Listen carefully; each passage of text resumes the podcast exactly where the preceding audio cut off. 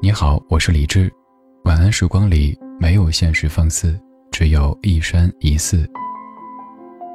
收听更多节目或者和我联系，可以在微信公号搜索“李志木子李山寺志”。接下来这半个小时，整理好心情，开始音乐里的时间旅行。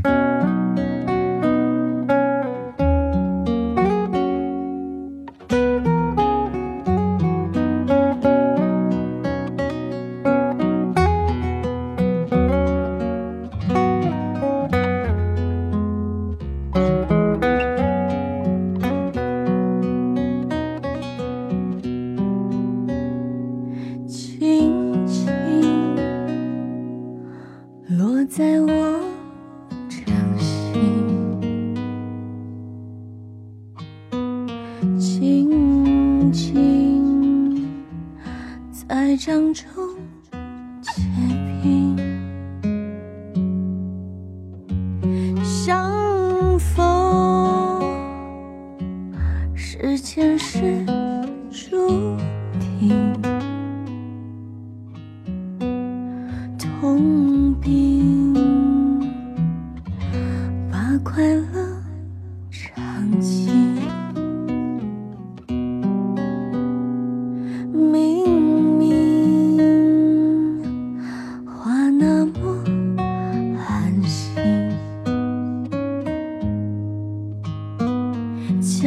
窗那只是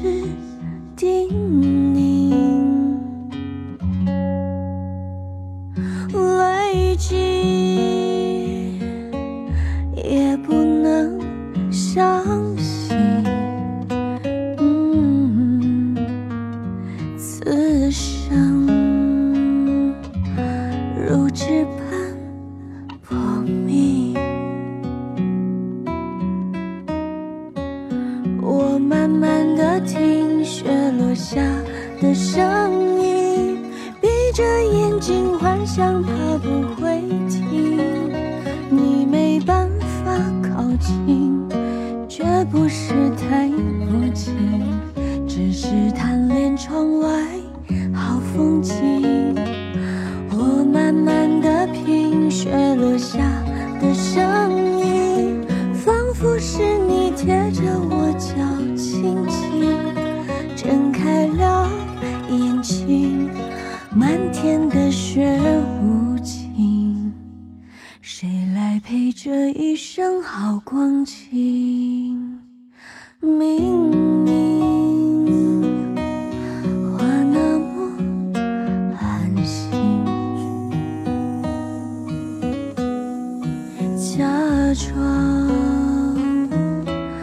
那只是叮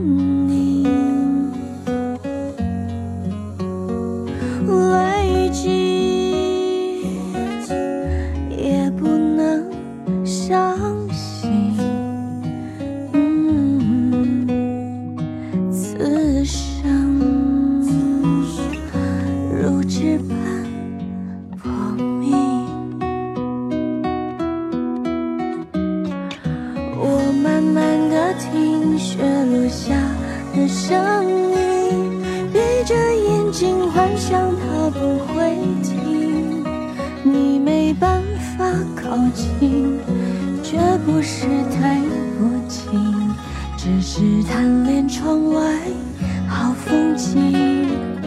我慢慢的品雪落下的声音，仿佛是你贴着我脚轻轻睁开了眼睛，漫天的雪舞。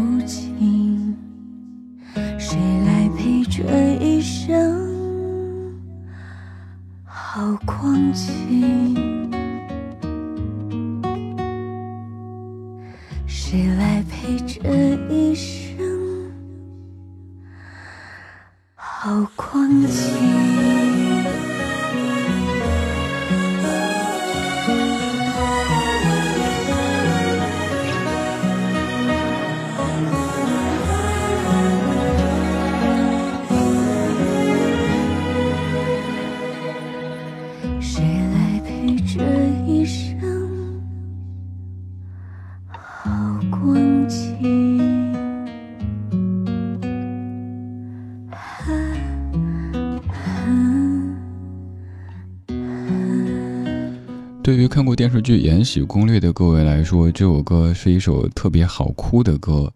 听到这首歌，就会想到剧中的富察皇后在临终之前的那些画面。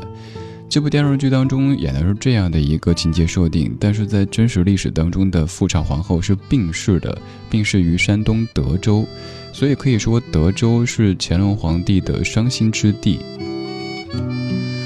关于历史上的孝贤纯皇后，也就是大家熟悉的富察皇后，是一个怎么样的人呢？其实是公公来钦点的，也就是雍正皇帝。雍正五年在选秀上面，雍正皇帝一眼看中，然后就把富察氏选为了弘历的福晋。其实早在雍正元年，弘历的名字就已经被秘密的放在了正大光明的牌匾背后，立为了储君。所以说，这个时候的雍正给儿子选的不单单是嫡福晋这么的简单，更是未来大清王朝的皇后。雍正皇帝在这件事上再次显示出他独到的政治家诗人的这种本领，一眼就看出了这位大清王朝的一代贤后。富察氏虽然说出身非常的好，而且各方面的条件都非常非常好，但是完全没有那些所谓的纨绔子弟的所有所有的德性。所以说，在《延禧攻略》这部剧当中，大家看到的这个人物的设定和真实历史当中的是基本差不多的。还有有一个千古谜题，在富察氏这儿也破解得非常好，那就是婆媳关系。富察皇后跟甄嬛的原型的这一位太后，其实感情也非常的深厚，基本可以达到妈妈和女儿这样的一种关系。有了上述的这么多前提，大家就比较好理解为什么乾隆和富察皇后他们的感情能够这么的深厚呢？在富察氏去世以后，乾隆。不仅是做了很多很多的可能在前期没有那么做过的事情，比方说有一些任性的举动，像我们之前有说到过的富察氏逝世的那一条龙舟，乾隆下令说必须得从山东德州运回紫禁城。官员们说：“皇上，这个可能做不到呀。”皇上说：“我不管，反正我任性，你们得给我运回来，我不想惊扰了富察皇后她的在天之灵。”于是官员们想了很多办法，硬是把这条龙舟从山东德州运回了北京的紫禁城。还有众所周知，乾隆喜欢写诗，但是也有一位各位很熟悉的人物钱钟书先生，用了四个字形容乾隆写的诗，这四个字是“令人作呕”。虽然说钱钟书先生用这样的四个字形容乾隆帝的这些诗词的作品，但是不可否认，乾隆写的那一些想念和悼念富察氏的诗歌，还是有一些非常不错的。又或者说，在乾隆所有的作品当中，最值得我们去读的，全部都跟富察皇后有些许关系。在富察氏去世以后。乾隆在性情上面有了很大的变化，甚至出现过一些这样的情况，比方说有一些官员，甚至于自己的皇子，在悲痛的时候，悲痛的有点假，乾隆都会起刷新，觉得你完全不伤心，你是装的。虽然说在真实的历史上，富察皇后是这样的一个人，但是在影视作品当中。为了给主角的光环让道，性格人设也可能会发生一些变化。比如说，在另外的一部叫做《如懿传》的电视剧当中，为了给如懿，也就是娴妃继后让道，连富察皇后都变成了一个有一些表里不一的人。所以我们一再的说。看宫廷剧没问题，但是千万千万不要拿着宫廷剧的情节去对照历史。比方说，在《甄嬛传》当中的那一个特别厉害的甄嬛，其实也是不存在的。真实的甄嬛是一个不争不抢的、很温和的生下乾隆的这样的一个女子。所以影视剧看看就行了，那毕竟是戏说，真实的历史还是要等待你去。看一看书籍当中的那些记载啦。现在要听的歌曲，就是在《如懿传》当中饰演继后的周迅，她所唱的一首歌《飘摇。风停了，云知道，爱走了，心自然明了。他来时躲不掉，走得静悄悄。你不在我预料，扰乱我平静的步调。怕爱了找苦恼，怕不爱睡不着。我飘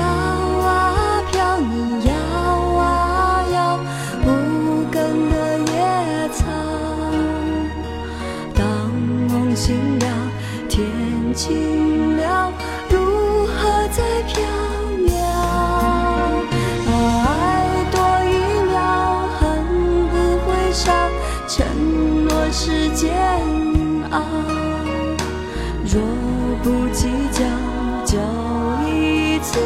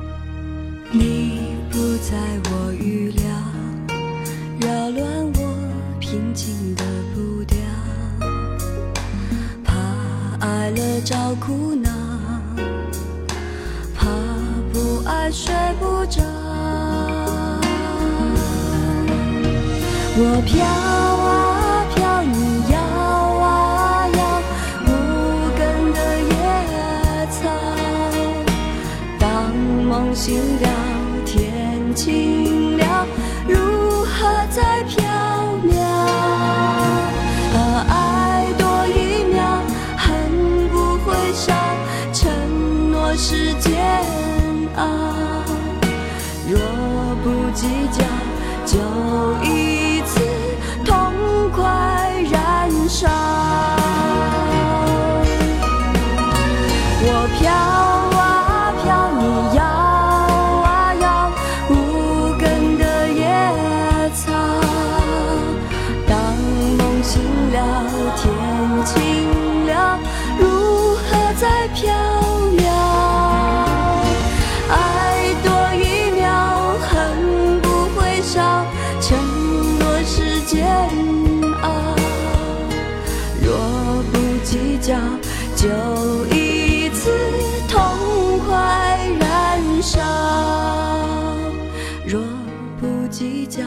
就一次痛快燃烧。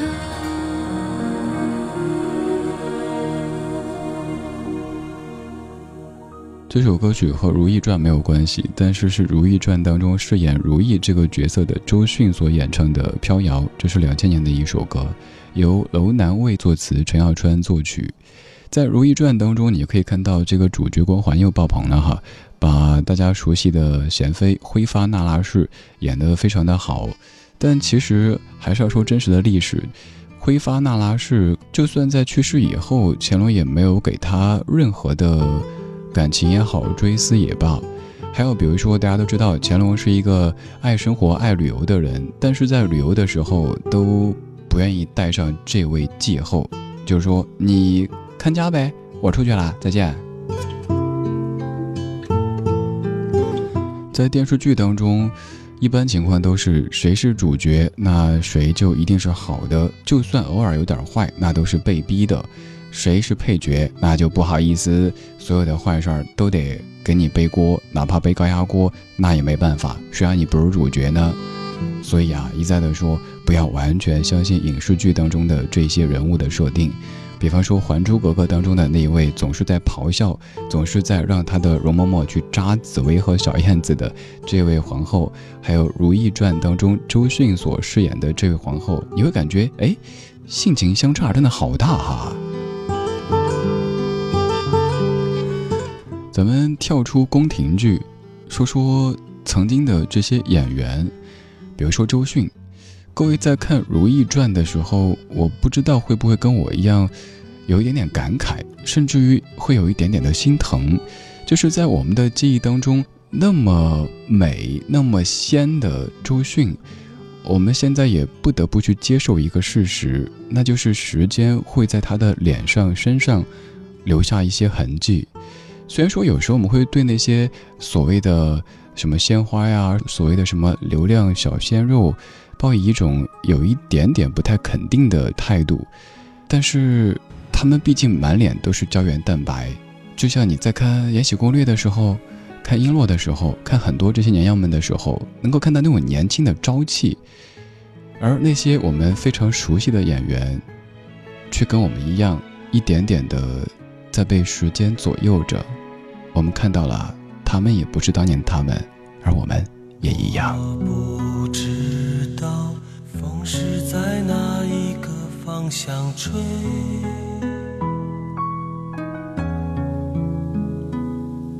我是在梦中，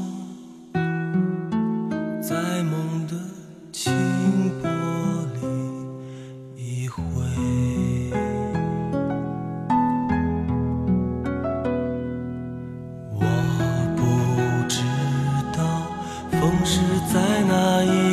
方向吹，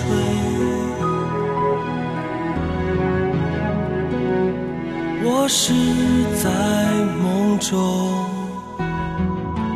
他的温存，我的迷醉。我不知道风是在哪一个方向吹。我是在梦中，甜美是梦里的光辉。我不知道风是在哪一个方向吹。我是在梦中，他的呼吸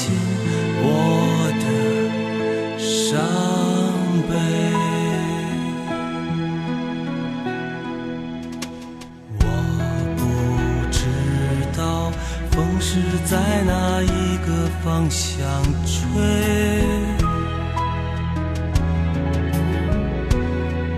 我是在梦中，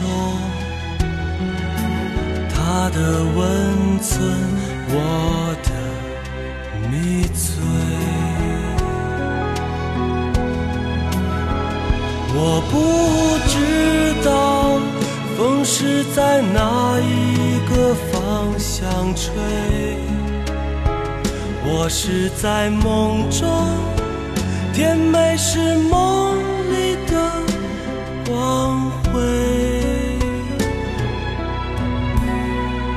我不知道。风是在哪一个方向吹？我是在梦中，他的负心，我的伤。我的伤悲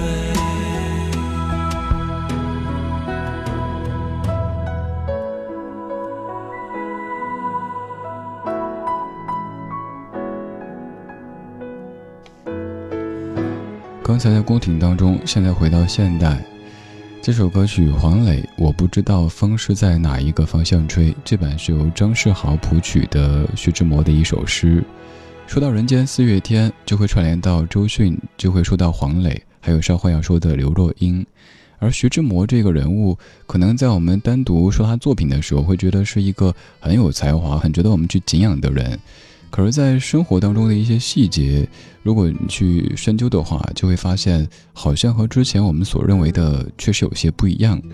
就只拿感情这一方面来说，徐志摩在和发妻张幼仪的婚姻当中爱上别人，又在和林徽因的书信往来当中爱上陆小曼，在和陆小曼结婚以后呢，又还挂念着林徽因，所以这样的一种面对感情的态度，反正不是特别能够理解和接受的。有很多人都是这样子，我们只能把作品和人给分开来看。当然，也有人辩解说，可能正是因为他没有这样放荡不羁的人格，所以才有那样比较高的艺术的或者说文学的造诣呢。我也不知道这两者之间有没有一个直接的联系，我没有资格评述，只是一再的说，我们把作品和人尽量的分开来看，这样会少一些失望吧。听了周迅，听了黄磊。我们来听刘若英，这是两千零三年刘若英填词，伍思凯谱曲的《似水年华》。今天就是这样，今天有你真好。我是李志，木子李，山寺志。爱残留下的痕迹，你已刻在了心里。风为什么忽然？你和我的奇迹，我还是很努力的等着。心从熟悉到陌生，梦还重复的做着。爱为什么不能说呢？远方的你是否也和我一样爱着等着？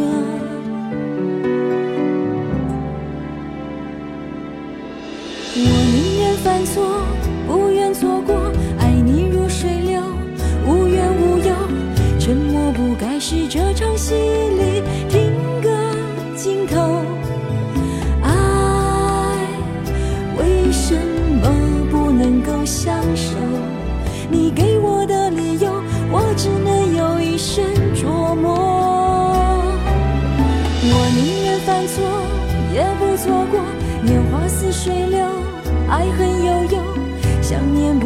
是这场戏里听个尽头。爱为什么不能够享受？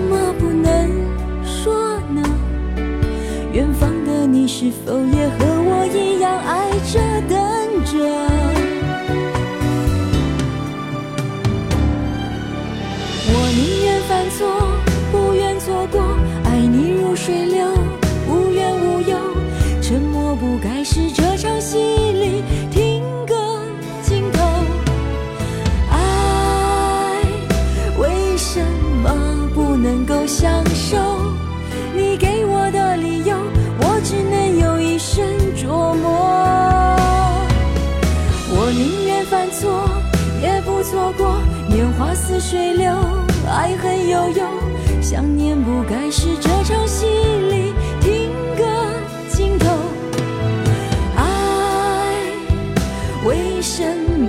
不能够相守？你给我的理由，我只能用一生来等。爱曾留下的痕迹。你已刻在了心